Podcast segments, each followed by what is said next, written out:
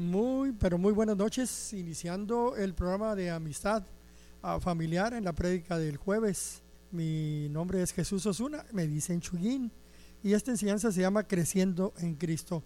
La palabra de Dios dice en el libro de Efesios capítulo 4, verso 13, la Reina Valera del 60, hasta que todos lleguemos a la unidad de la fe y del conocimiento del Hijo de Dios, a un varón perfecto, a la medida de la estatura de la plenitud de Cristo. Señor, te damos gracias por tu palabra, te pedimos que tú obres, Señor, a través de ella, que quites todo pensamiento ocioso de mi mente, de mi boca, de mi lengua, y que únicamente dejes, Señor, la palabra correcta, la palabra que edifica, la palabra que transforma, la palabra que trae una bendición al cuerpo de Cristo. Te pedimos, Señor, desde este momento, Señor, que tú obres, Señor, y te damos toda la honra y toda la gloria únicamente a ti. Hasta que todos lleguemos a la unidad de la fe, del conocimiento del Hijo de Dios, a un varón perfecto, a la medida de la estatura de la plenitud de Cristo. Esto nos dice que hay que crecer. ¿Qué es crecer? Uno es aumentar el tamaño del organismo de un ser vivo, como por ejemplo el crecimiento de un niño. Día con día, paso por paso, va creciendo. Dos, aumentar la cantidad del tamaño, la intensidad o la importancia de una cosa. La definición de vida es un proceso de crecimiento. Todo lo que está vivo en este mundo crece naturalmente. Todo individuo que nace, lo más natural es esperar que crezca. De no ser así, seguramente existe un problema. Cuando nuestros hijos no crecen, enseguida comenzamos a ver qué es lo que está pasando y los llevamos inmediatamente al médico, porque no queremos que se queden chaparritos o enanitos, ¿verdad? Luego, luego vamos a ver qué problema existe. Si todo en la vida tiende a crecer, este mismo principio se aplica a la vida espiritual, a la vida cristiana. Una característica que debería de ser esencial en todos los cristianos es el deseo de un crecimiento espiritual día con día. Mire lo que dice Primera de Corintios capítulo 3, verso 1 al 3, la nueva traducción viviente. Amados hermanos, cuando estuve con ustedes no pude hablarles como lo haría con personas espirituales. Tuve que hablarles como personas como si pertenecieran a este mundo o como si fueran niños en la vida cristiana. Tuve que alimentarlos con leche, no con alimento sólido, porque no estaban preparados para algo más sustancioso. Y aún no están preparados, porque todavía están bajo el control de su naturaleza pecaminosa. Tienen celos unos con otros y se pelean entre sí. ¿O acaso eso no demuestra que los controla su naturaleza pecaminosa? ¿No viven como la gente del mundo? Es una verdadera tragedia, óigalo bien, que pero muchos cristianos nacidos de nuevo nunca crecen. Tal pareciera que padecen de un trastorno que afecta su crecimiento espiritual. Es obligatorio, mi amado hermano, que tenemos que crecer. Es de esperar que si un cristiano crece en lo natural, también debe crecer en su vida espiritual. ¿En qué? En fe en Cristo, en su dependencia, en su amor por otros, en su servicio y compromiso con el cuerpo de Cristo. En segunda de Pedro, capítulo 3, verso 18, la Reina Valera del 60 dice, antes bien, creced en la gracia y el conocimiento de nuestro Señor y Salvador Jesucristo. A Él sea la gloria y honra hasta el día de la eternidad. Amén. El propósito de Cristo nunca ha sido que nos quedemos estancados y sin crecer. Él nos manda crecer en su gracia, es decir, la continua dependencia a Él en todos los aspectos de nuestra vida, en la familia, en el trabajo, en las relaciones, en amigos, en negocios, etc. Debemos depender 100% de nuestro Dios. También somos desafiados a crecer, mi amado hermano, en el, en el conocimiento de Dios, por medio del conocimiento de la palabra de Dios, por medio de los estudios bíblicos, por medio de esos estudios maravillosos de la palabra de Dios. Sin escudriñar las escrituras, será imposible el crecimiento espiritual. la semana pasada, el domingo, aquí en la oración, pues estuvimos ya ah, con nuestra reunión presencial y en el tiempo de oración que me tocó dirigir, pues estaba mi hermana Marta y Lino, su esposo, y, muy contentos y había varias personas ahí con nosotros. Y, y, Marta me enseñó un cuaderno. Hermano, dice, mire, me enseñó su cuaderno. Dice, aquí tengo las notas de todas las enseñanzas y prédicas de, todos los hermanos que han estado predicando estos días. Y aquí tengo la suya, la, más reciente que dio. Y, y, me enseñó el cuaderno. Dice, todo lo tengo apuntado, letra por letra, palabra por palabra. Oiga, eso es una maravilla. Eso a mí me motivó. Dije yo, wow, qué, qué interesante, qué, qué maravilloso es ver el deseo de mi hermana Marta el deseo de aprender, de crecer. Dice, así las estoy estudiando y estoy meditando en la palabra de Dios. Qué interesante es esto, ¿no? Tomar notas, ¿verdad? Y no como muchos en veces lo hacemos, tomamos notas y luego se nos olvida el cuaderno donde las anotamos. El apóstol Pablo exhorta a los hermanos de Éfeso y a todos nosotros a no quedarnos estancados. Es por ello que Cristo dotó a la iglesia de diversos ministerios para que fueran edificados o que fuéramos edificados. En Efesios capítulo 4, verso 11 al 16, la Reina Valera del 60 nos dice, y él mismo constituyó a unos apóstoles, a otros profetas, a otros evangelistas, a otros pastores y maestros, a fin de perfeccionar a los santos para la obra del ministerio, para la edificación del cuerpo de Cristo 13, hasta que todos lleguemos a la unidad de la fe y del conocimiento del Hijo de Dios, a un varón perfecto, óigalo bien, a la medida de la estatura de la plenitud de Cristo, para que ya no seamos niños fluctuantes, llevados por doquiera de todo viento de doctrina por estratagema de hombres para que para engañar emplean con astucia las artimañas del error. 15 sino que siguiendo la verdad en amor, crezcamos en todo, en aquel que es la cabeza, esto es Cristo, de quien todo el cuerpo, bien concentrado, concertado y unido entre sí por todas las coyunturas que se ayudan mutuamente según la actividad propia de cada miembro, recibe su crecimiento para ir edificándose en amor. Oiga, mi amado hermano, me asombra el amor y la entrega del hermano Pablo para la obra de Dios. Miren lo que él dice allí en, el libro de Filipenses capítulo 1, verso 21, en la Reina Valera del 60, dice, porque para mí el vivir es Cristo y el morir es ganancia. Mi amado hermano, ¿para quién vivo yo? ¿Para quién vive usted? En Gálatas 2.20, Reina Valera del 60 dice, con Cristo estoy juntamente crucificado y ya no vivo yo, mas vive Cristo en mí y lo que ahora vivo en la carne, dice Claramente Pablo lo vivo en la fe del Hijo de Dios, el cual me amó y se entregó a sí mismo por mí. En realidad también yo he muerto, dice la TLA en el 2.20 de Gálatas. En realidad también yo he muerto en la cruz junto con Jesucristo. Y ya no soy yo el que vive, sino que es Jesucristo el que vive en mí. Y ahora vivo gracias a mi confianza que que en el Hijo de Dios, porque Él me amó y quiso morir para salvarme. Porque para mí el vivir es Cristo, dice Pablo, y el morir es ganancia. La pregunta es, mi amado hermano, ¿para quién vivo yo? Es necesario morir para producir fruto. En Juan capítulo 12, verso 24 al 26, en la Reina Valera del 60 dice, de cierto, de cierto os digo, que si el grano de trigo no cae en la tierra y muere, queda solo, pero si muere, lleva mucho fruto. El que me ama su el que ama su vida la perderá y el que aborrece su vida en este mundo para vida eterna la guardará. Si alguno me sirve, dice el verso 26, sígame. Sígame, dice el Señor, y donde yo estuviere, allí también estará mi servidor. Si alguno me sirviere, mi Padre le honrará. Para mí, el vivir es Cristo, porque para mí, dice Pablo, el vivir es Cristo y el morir es ganancia. ¿Para quién estoy yo viviendo? Para mis deseos, para al Señor, para Dios, para servir a Dios. Vivo para agradar, mi amado hermano, y servir a Cristo. En Juan capítulo 15, verso 1, vamos a estar leyendo hasta el verso 8.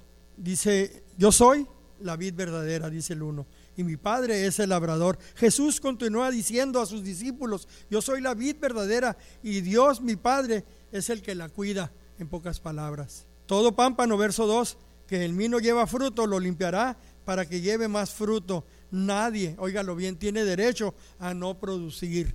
Si hay, uno de mis ramas dice no da uvas, mi padre la corta, pero limpia las ramas que dan fruto para que den más fruto. Si usted está dando fruto, pues va a haber alguna cortadita, un desaige ¿verdad? Para que usted dé más fruto. Verso 3, ya vosotros estáis limpios, dice, por la palabra que os he dado. Ustedes ya están limpios gracias al mensaje que les he anunciado, dice el Señor Jesucristo. Y qué mensaje tan maravilloso es la palabra de Dios que nos transforma, que nos cambia, que nos lleva pues a ser mejor día con día. En segunda de Timoteo capítulo 3 versos 16 y 17 dice el verso 16 la Reina Valera del 60, toda la escritura, ¿cuál? Toda la escritura dice, dice, es inspirada por Dios y útil para enseñar, para redarguir, para corregir dice, para instruir en justicia, a fin de que el hombre de Dios sea perfecto, enteramente preparado para, buena, para toda buena obra. En la TLA dice, todo lo que está escrito en la Biblia es el mensaje de Dios y es útil para enseñar a la gente, para ayudarla y corregirla y para mostrarle cómo debe de vivir. Sí, la palabra de Dios nos enseña cómo debemos de vivir, no para nuestros deseos, sino para los deseos de Dios. El verso 17 dice, de ese modo, los servidores de Dios, ¿quiénes son los servidores de Dios? Cada uno de nosotros. ¿No, Marian? Amén. Aquí está Marian sirviendo al Señor. De ese modo, los servidores de Dios estarán completamente entrenados y preparados para hacer el bien. Juan capítulo 15, verso 4 en adelante en la Reina Valera del 60, dice, permaneced en mí y yo en vosotros, como el pámpano no puede llevar fruto por sí mismo si no permanece en la vid, así tampoco vosotros, si no permanecéis en mí, dice, no podrán dar fruto. Nada de que somos llaneros solitarios. En la TLA dice, si ustedes se mantienen unidos a mí, yo me mantendré unidos a ustedes. Ya saben que una rama no puede producir uvas si no se mantiene unida a la planta. Del mismo modo, ustedes no podrán hacer nada si no se mantienen unidos a mí. Nada podemos hacer. Yo soy la vid, dice el verso 5. Vosotros sois los pámpanos. El que permanece en mí y yo en él. Dice, este lleva mucho fruto, porque separado de mí nada podéis hacer. El discípulo que se mantiene unido a mí, dice el Señor, y con quien yo me mantengo unido, es como una rama que da mucho fruto, pero si uno de ustedes o yo, cualquiera, se separa del Señor, no podremos hacer nada, no podremos hacer nada. La clave es mantenernos unidos al Señor Jesucristo, porque, pero con qué facilidad, mi amado hermano, nos separamos, oiga bien, del Señor Jesucristo. Con qué facilidad. Ahora sí, como dicen, no vinieron los que se separan hoy. Vivimos tan deprisa en este mundo, a las carreras y agobiados por los acontecimientos, por la pandemia del COVID-19, por el trabajo, la familia, que, oiga usted, bien, en veces no oramos porque vivimos tan deprisa, no leemos la Biblia, no nos conectamos a, las, a los servicios de la iglesia, en las plataformas digitales y en los diferentes que tenemos aquí. En veces no asistimos a la iglesia. Oiga, hay veces que vemos ahí las, plataformas digitales en las reuniones. ¿Cuántos hay conectados? ¿10, 15, 20? ¿Cuántos somos aquí en la iglesia? Ay, no, no me diga. Además, dejamos de diezmar y ofrendar y por consiguiente no servimos al Señor y no servimos a los demás. Por eso Moisés dijo claramente en el libro de Éxodo capítulo 33, verso 15 y verso 14, ahora lo voy a leer al revés, en la Reina Valera del 60. Dice, Moisés respondió, si tu presencia no ha de ir conmigo, no me saques de aquí. Mi amado hermano, usted no salga de su casa o de su hogar sin la presencia de Dios. Mantenga esa presencia de Dios unida a usted. En el verso 14 del Éxodo 33, en la Reina Valera, el Señor le dice, mi presencia irá contigo y te daré descanso. Óigalo bien, qué maravilla. Y dice, mi presencia irá contigo y te, daré descanso. Para esa vida que llevamos tan a prisa, para esos eh, eh, problemas que tenemos, para esas preocupaciones que tenemos, que en veces no nos dejan dormir. Mi amado hermano dice, mi presencia irá contigo y te daré descanso. Dios nos dice, yo mismo voy a acompañarte y te daré que tú estés tranquilo, sin preocupaciones. Muchos se quedan, muchos se quedan en su casa porque tienen temor a contagiarse con esta pandemia. Qué triste. Y, amado hermano, no asisten a la iglesia. Pero, oiga, dice el pastor Rodrigo Bravo, pero andan por todas partes. En veces nos encontramos en Walmart, en los restaurantes, ¿verdad? En, los paseos que se organizan, pero otros se quedan en casa con temor y temblor, porque están cansados, en el libro de Mateo capítulo 11, verso 28, en la Reina Valera de los 60, del 60, dice, venid a mí todos los que estéis trabajados y cargados, que yo os haré descansar. ¿Qué es lo que está diciendo el Señor? Te encuentras agobiado, te encuentras cansado, te encuentras atribulado, tienes muchos problemas, no hayas que hacer. Ven a mí, dice el Señor. Dice, venid a mí todos los que estéis trabajados y cargados, que yo los haré descansar. En la TLA dice, ustedes viven siempre angustiados, dice, ¿cómo viven? Angustiados y preocupados. Vengan a mí y yo los haré descansar. Allí en la palabra de Dios Pablo nos dice, por nada estén preocupados en el libro de Filipenses capítulo 4, versos 6 y 7. Por nada, dice, que es nada? Por nada estén preocupados, sino que sean nuestras peticiones conocidas delante de Dios con toda oración y ruego con acción de gracias. Dice, ustedes viven siempre angustiados y preocupados. Vengan a mí y yo los haré descansar. Vengamos al Señor, vengamos al Señor. En Mateo capítulo 11, verso 12, en la TLA nos dice, desde que Juan el Bautista comenzó a predicar, y de esto ya hace más de dos mil años, mi amado hermano, dice, desde que Juan el Bautista comenzó a predicar hasta ahora, ¿hasta cuándo? Hasta ahora, dice, no hay diferencia hasta ahora. El reino de Dios avanza a pesar, a pesar de sus enemigos, dice. Solo la gente valiente y decidida logra formar parte del reino de Dios. ¿Está usted decidido? ¿Es usted valiente? Dice la reina Valera del 60, solamente los valientes son los que arrebatan el reino, porque el reino de Dios sufre de violencia. Y los violentos, dice, los que son valientes, los que son decididos, los que son esforzados, los que son empeñados, los que tienen diligencia, dice, son los que forman parte de este reino. Dice, solo los que están decididos y valientes, mi hermano, hermano, mi amado hermano, para crecer. Usted está decidido a crecer en Cristo. Decídase, crezca en Cristo leyendo y meditando la palabra de Dios. ¿Escuchó bien? Leyendo y meditando la palabra de Dios. Usted no va a crecer viendo la tele, viendo los programas de chismes, a la Pati Chapoy, como dicen por ahí, o las series que hay en, en los Netflix. No, usted va a crecer en Cristo leyendo y meditando la palabra de Dios, orando día con día, ¿verdad? Asistiendo a la iglesia, conectándose a los diferentes servicios de la iglesia en, en las diferentes plataformas digitales que tenemos. También usted va a crecer en la iglesia sirviendo. Oiga, hermano, dice el que sirve, sirve. ¿verdad? Dijo el Señor Jesucristo, si siendo Él, dijo, yo estoy aquí en medio de ustedes como el que sirve, pero nosotros muchas veces nada más queremos que nos sirvan, no queremos servir. Yo crezco cuando me dedico a servir a Dios y diezmando, crezco también diezmando y ofrendando y dando fruto abundante. La clave, mi amado hermano, de todo esto es permanecer unidos y conectados con Cristo. Estoy, con usted, estoy conectado con el Señor, estoy leyendo su palabra, estoy orando, estoy intercediendo, Estoy conectándome día con día a la oración. Juan capítulo 15, verso 6.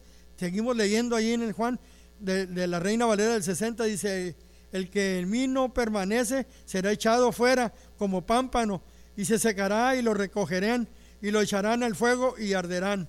6. En las 6.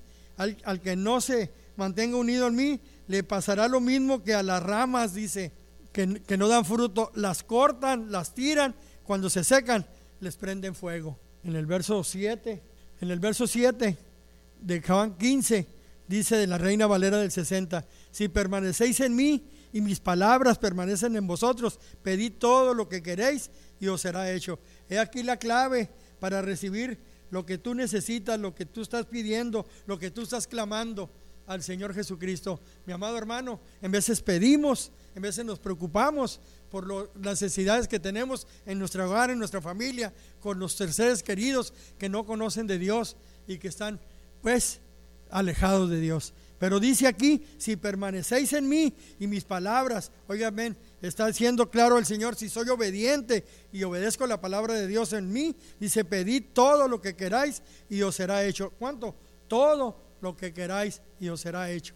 Dice, si ustedes se mantienen unidos a mí y obedecen todo lo que les he enseñado, recibirán de mi Padre todo lo que me pidan.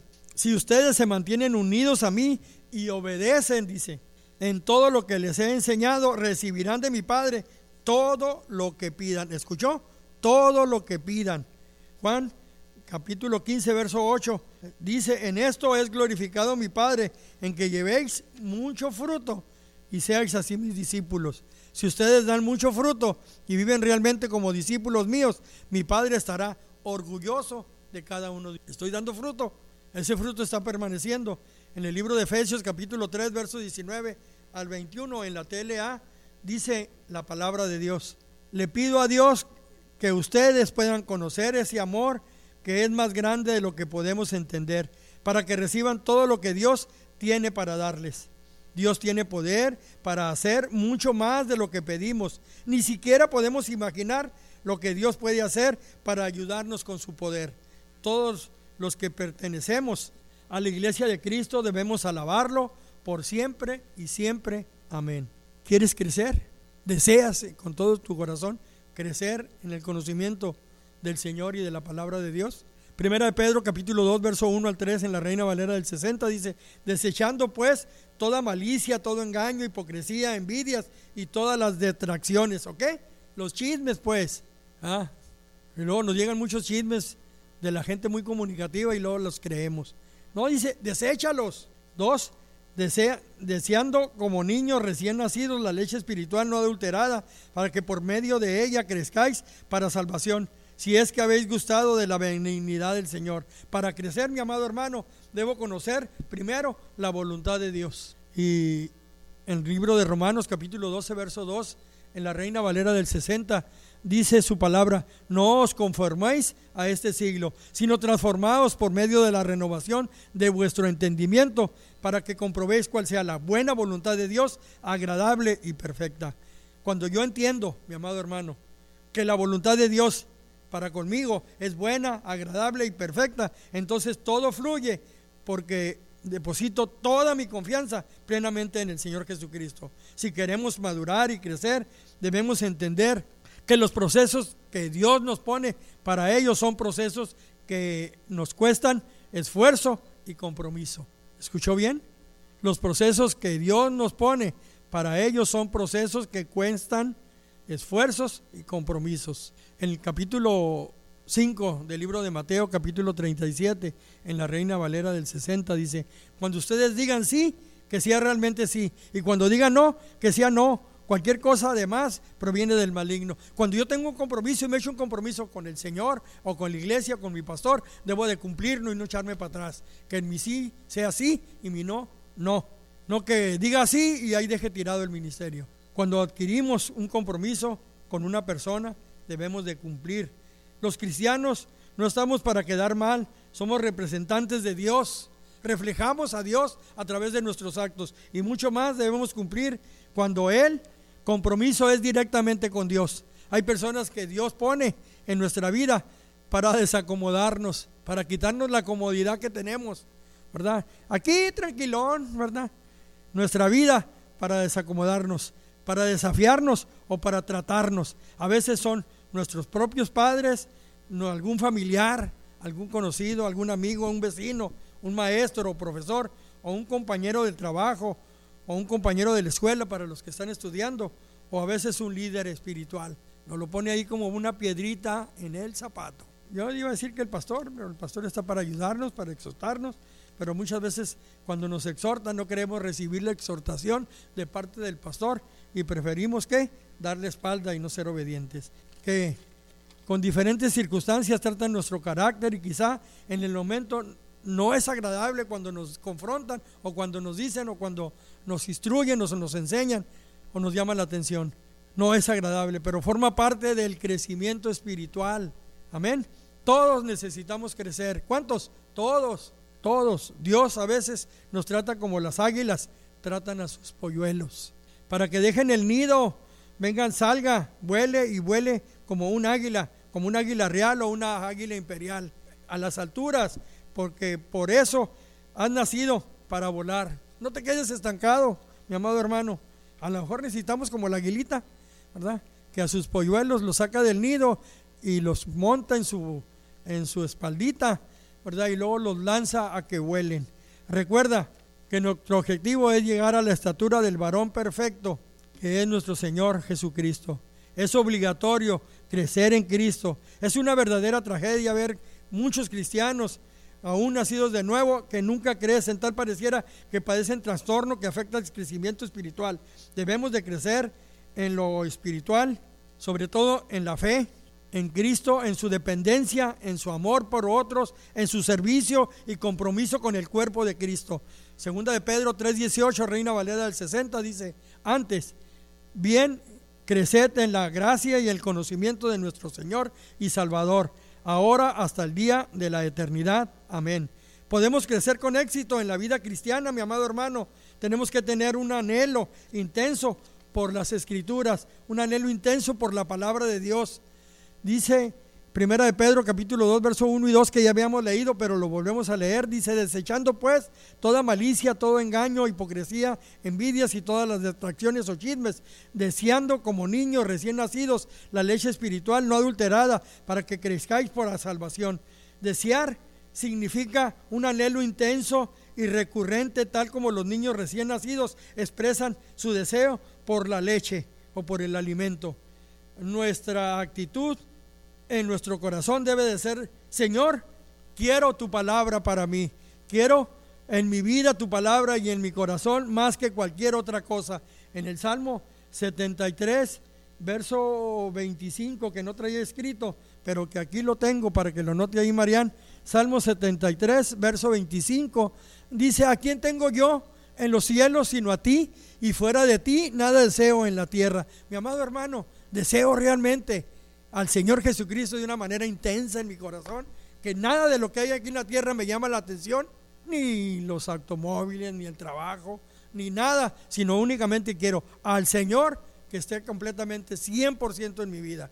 Así es que mi amado hermano, le voy a dar unos puntitos aquí que debemos de hacer para crecer. Así es que uno, punto número uno, debemos de tomar tiempo para estudiar la palabra de Dios y verás el éxito en tu vida. Dice el libro de Josué, ¿verdad?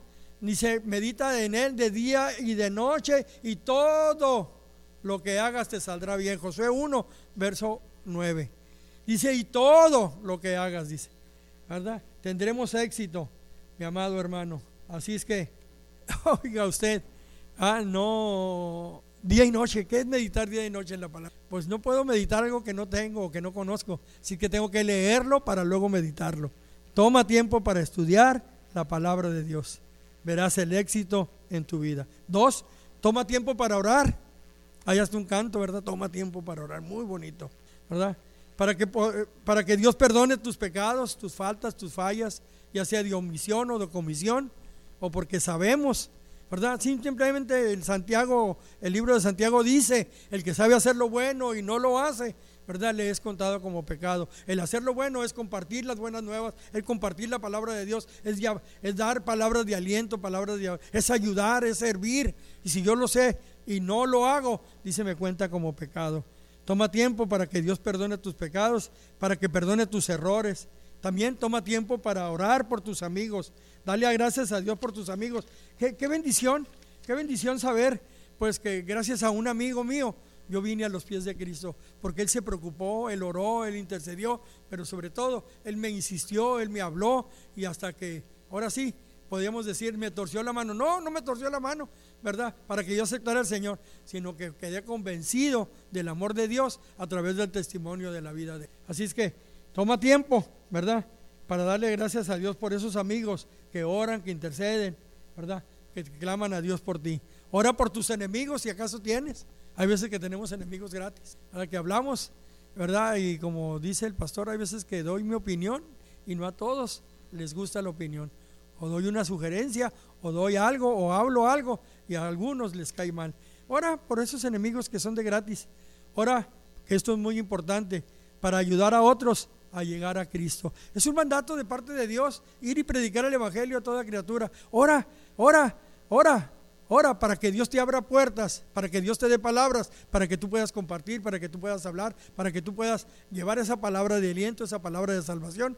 No nada más con el que has pensado, con el que te topes enfrente, ya sea en el camión, en el trabajo, en la tienda, en la caja, en el lugar que sea. Ora para que Dios te abra la puerta y te dé palabras, para que puedas ministrar a través de su Espíritu Santo palabras de vida eterna. Tres, únete al cuerpo de Cristo y no dejes de congregarte. Óigalo bien, únete a ese cuerpo de Cristo, este cuerpo de Cristo que estamos aquí en Amistad Familiar del Valle Imperial, pues que está muy completo porque, oiga, este cuerpo de Cristo cuenta con todos los ministerios, hay ministerios de alabanza, ministerio de varones, ministerio de damas, ministerio de matrimonios, ministerio de jóvenes, ministerio de maestros de escuela dominical y enseñanza, ministerio de servidores. Oiga, ¿a cuál parte de este ministerio, quieres unirte como parte del cuerpo de Cristo para que tú puedas servir en la obra de Dios. Únete, únete a este cuerpo. Y sobre todo, mi amado hermano, cuando te desanimes no dejes de congregarte. Dice el libro de Hebreos, capítulo 10, verso 25, en la Reina Valera del 60, no dejando de congregarnos como algunos tienen por costumbre, sino que exhortándonos, o sea, animándonos, tanto más cuando veáis que aquel día se acerca. Cuatro, no te desanimes, sí, no te desanimes por los problemas que estás pasando o que estemos pasando. No hay nada en, en, tu vida o en mi vida o en la vida de cualquiera de nuestros hermanos que Dios no pueda levantar o construir o reconstruir. A veces los problemas nos hacen crecer con éxito. Amén. Recuerda lo que Pablo nos dice en el libro de Filipenses capítulo 1 verso 21. Porque para mí el vivir es Cristo y el morir es ganancia. Sí, vivo, quiero hacerlo para servir a Cristo, pero si muero, salgo ganando. Mi amado hermano, ¿tú deseas realmente servir a Cristo? ¿Quieres servir a Cristo? En Gálatas 2.20, Reina Valera del 60, dice, con Cristo estoy juntamente crucificado y ya no vivo yo, mas vive Cristo en mí y lo que ahora vivo en la carne lo vivo en la fe del Hijo de Dios, el cual me amó y se entregó a sí mismo por mí. Porque para mí el vivir es Cristo y el morir es ganancia. Vivo para Cristo realmente. En el libro de Efesios capítulo 4, verso 13, que fue con la escritura que iniciamos, dice la palabra de Dios en la Reina Valera del 60, hasta que todos lleguemos a la unidad de la fe y del conocimiento del Hijo de Dios. Tenemos que tener esta meta, mi amado hermano, en mente claramente.